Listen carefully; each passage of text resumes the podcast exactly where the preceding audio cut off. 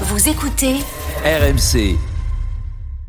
Les larmes de Noël Legrette lors du COMEX n'auront pas réglé quoi que ce soit. Le feuilleton est loin d'être terminé. Très facile de s'excuser. Je dis toujours aux jeunes joueurs, euh, même aux êtres humains, c'est facile, ça dure deux secondes de s'excuser. On a un président de fédération qui euh, ne devrait pas dire ça. S'il ne démissionne pas, Noël Legrette pourrait voir son statut encore plus fragilisé fin janvier.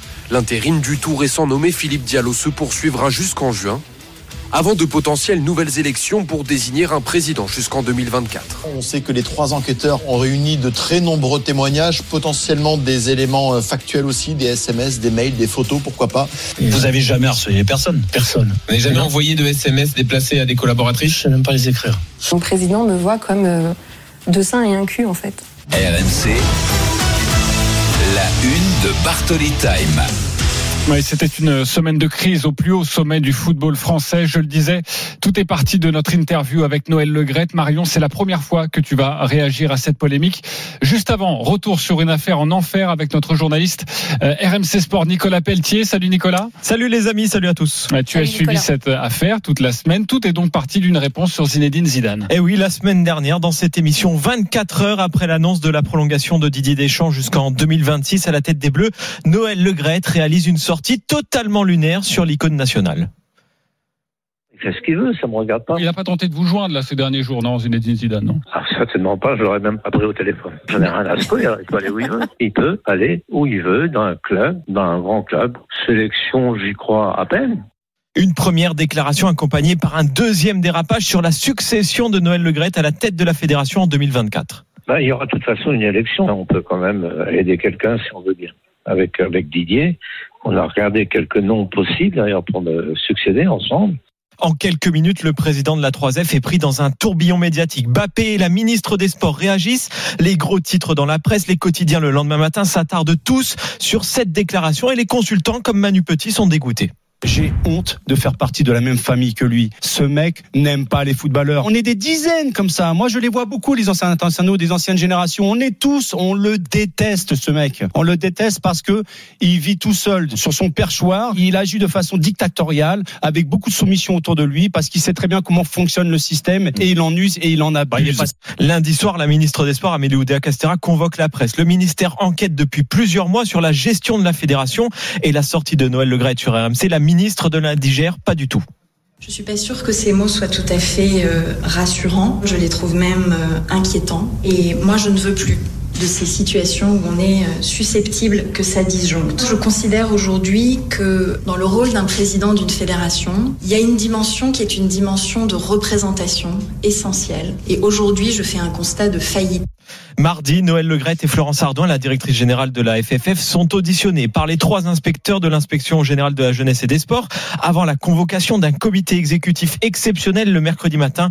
Une centaine de journalistes, une fédération totalement barricadée. L'ambiance est pesante à la 3F. Après 2h45 de réunion, les membres du COMEX décident d'écarter Noël Legrette de la présidence et de la mise à pied de Florence Ardouin.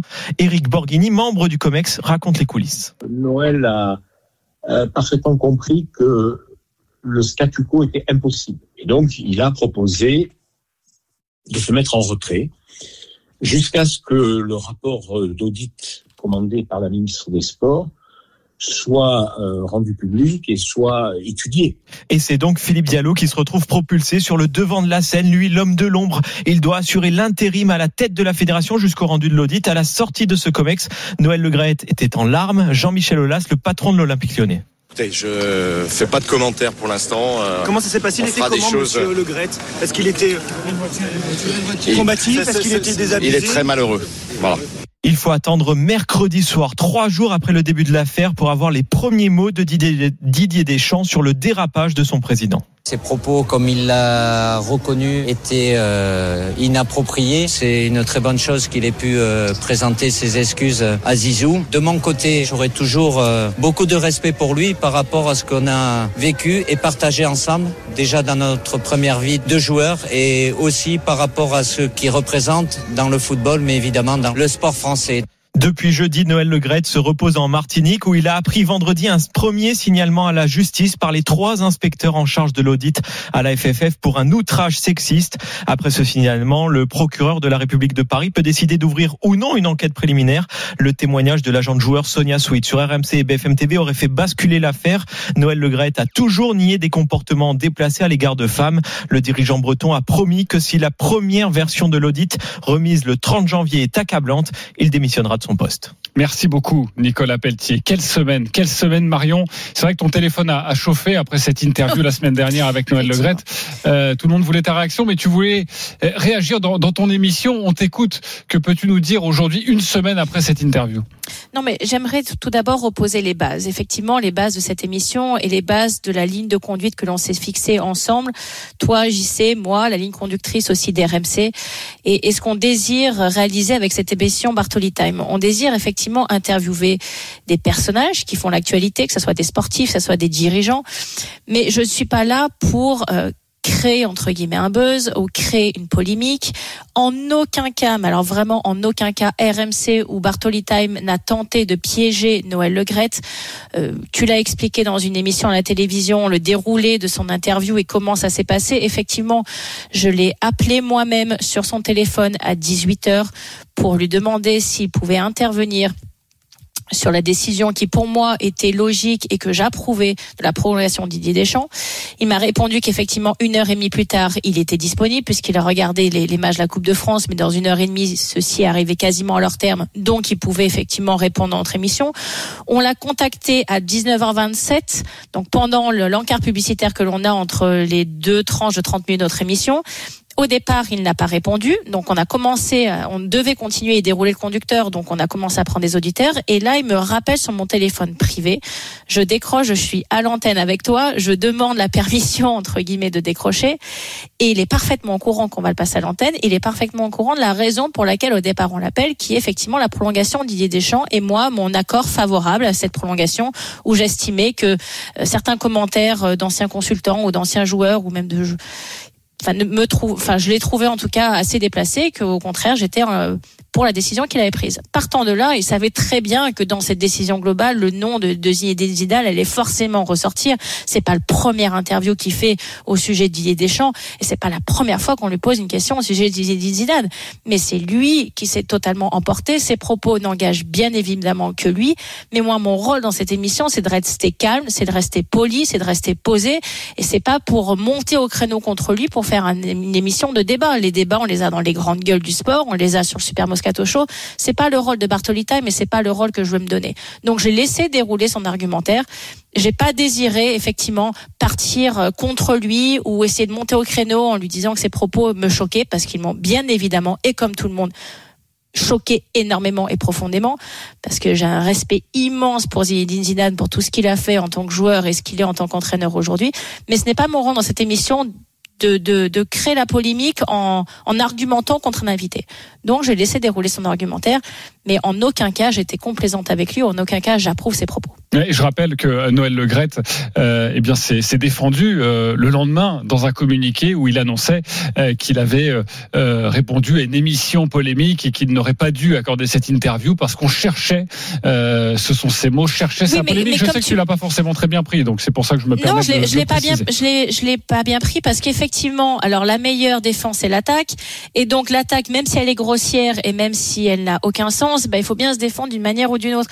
Mais en aucun cas on était là pour la polémique. Si elle a réponse sur la question de Zidane, il nous avait dit, écoutez, effectivement, on vient de prolonger Didier Deschamps, mais lorsque Didier en aura peut-être un petit peu marre de, cette, de ce rôle où sera essoufflé comme tout être humain qui, au bout d'un certain nombre d'années, passé un, un poste ou un rôle commence à s'essouffler, bien évidemment qu'on pensera à Zinedine Zidane et bien sûr qu'on a beaucoup de respect pour lui et qu'on reste en contact avec lui. Et il y aurait eu aucun problème. C'est lui qui a décidé de répondre de cette façon-ci, c'est lui qui est parti euh, dans cette espèce de oui, je sais pas, je, je l'ai trouvé extrêmement agressif dans ses propos, donc c'est pour ça que je me suis mis assez en retrait. J'essayais à chaque fois dans mes relances de plutôt calmer le jeu et de d'essayer de faire redescendre la pression parce que je sentais vraiment que la pression montait dans cette interview. Euh, encore une fois, il n'est pas en face de moi, je suis pas en train de répondre à quelqu'un, je suis à distance, suis sur son téléphone portable. C'est une interview qui était vraiment pas facile à faire mais en aucun cas je me, je me sens complaisante de ses propos et, et, vraiment mais alors en aucun cas on a tenté de le piéger. Oui, et puis euh, bon, il en avait surtout après le partisan de, de Zidane. hein, donc toi, tu étais plutôt euh, à l'abri. Euh, je précise que pour cette émission, on a demandé à Madame la ministre des Sports, Amélie Oudéa Castera, d'être avec nous. Elle ne pouvait pas être là ce soir, mais elle viendra dans l'émission dans, dans Bartoli on reparlera évidemment de la situation de, de, de Noël Legrette, mais pas que, évidemment. Euh, nous avons aussi contacté des membres importants du, du COMEX qui n'ont pas euh, souhaité euh, répondre à, à nos questions. C'est une précision importante que je voulais faire aujourd'hui. Abdoulaye nous appelle au, au 32-16. Il veut réagir. Bonjour Abdoulaye. Bonsoir. Oui, bonjour, bonjour Bonsoir Abdoulaye. Merci Bonsoir. d'être avec nous. Euh, Merci. on t'écoute. Ben, en fait, euh, je pense que effectivement euh, cette euh, émission, notamment Marion, a bien raison de, de préciser qu'effectivement il n'y avait pas de piège. Ils ont, vous avez juste fait votre travail en posant des questions et il- c'était libre à lui d'accepter ou, ou de refuser. Maintenant, euh, je pense que effectivement, ce qui a été euh, quand même gênant, voire même, on va dire surprenant, c'est que vous avez un président de la Fédé, on sait qu'il est dans la tourmente qui, euh, s'il était, on va dire, un peu plus intelligent, soit il ne répond pas à l'interview, ou soit il dit, écoutez, euh, si euh, Zidane, voilà, a envie de prendre la sélection, libre à lui. Après, je pense pas qu'on doit manquer de respect à, un tel joueur. Ça, après, on, on en a parlé. Mais moi, ce qui me, on va dire, qui m'interroge, c'est que en ce moment, il y a, oui, il y a une inspection qui est en cours au sein de la fédération.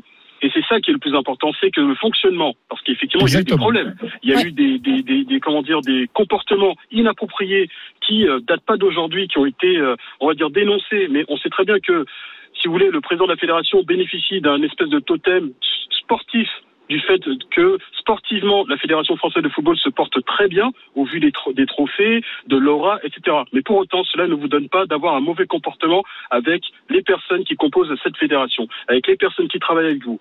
Je me satisfais. Ah, mais que, vous avez complètement raison, bien sûr. Et- mais là, le, la, fin, le, le propos de cette interview n'était pas basé là-dessus parce qu'on ne- on doit quand même respecter la présomption d'innocence. on ne Ouais, peut pas l'attaquer ah, là-dessus tant qu'on n'a pas un audit clair. Ah, c'est pour cela que justement, qu'il y a- effectivement, il y a une audit et de ce que je sais, c'est qu'effectivement, euh, les, les faits qui ont été rapportés dans, de cet audit ont été rapportés auprès du procureur de la République qui va se saisir de faits qui, ont- qui semblerait ce serait grave. Qui n'est pas obligé de s'en saisir, hein, mais en tout cas, il va être alerté et après, il pourra décider de s'en saisir ou non et la C'est justice ce qu'on appelle, ce qu'on appelle l'opportunité de poursuite. Qu'on appelle l'autorité de poursuite, donc euh, en tant que policier, donc voilà, c'est pour ça que je me permets de, vous dire cela.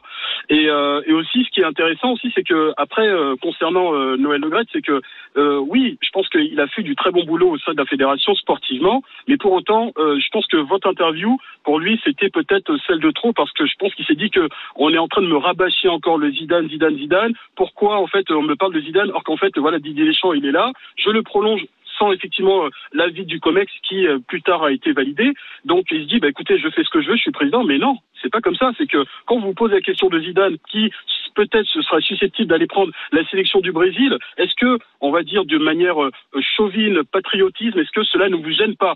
Alors c'est vrai que un petit peu de respect pour euh, un grand joueur qui nous a fait vibrer, qui est une légende dans ce sport, dans ce sport. Donc c'est vrai que ça aurait été euh, plus, on va dire, Exactement. utile d'avoir voilà ces choses-là. Mais même, il finir- se doit d'avoir du respect pour lui. Parce que- Ouais, mais je Merci, pense que oui, Abdoulaye. il se- Voilà, merci en tout cas. Merci beaucoup. Euh, on a un programme extrêmement chargé, mais merci d'être venu nous Merci, donner euh, ton opinion sur, euh, sur cette émission. Et on voulait revenir sur, sur cette interview.